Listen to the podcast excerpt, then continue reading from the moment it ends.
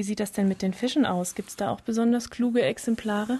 Durchaus, das hängt immer ein bisschen vom Lebensraum ab, von der Nahrung, die sie haben und äh, wie einfach es ist, an diese Nahrung heranzukommen. Viele Fische brauchen nicht besonders klug zu sein, weil sie alles haben, was sie brauchen, auch ohne Klugheit anwenden zu müssen. Es gibt aber teilweise sehr kluge Fische. Zumindest mal gibt es Fische, die ein recht langes Gedächtnis haben.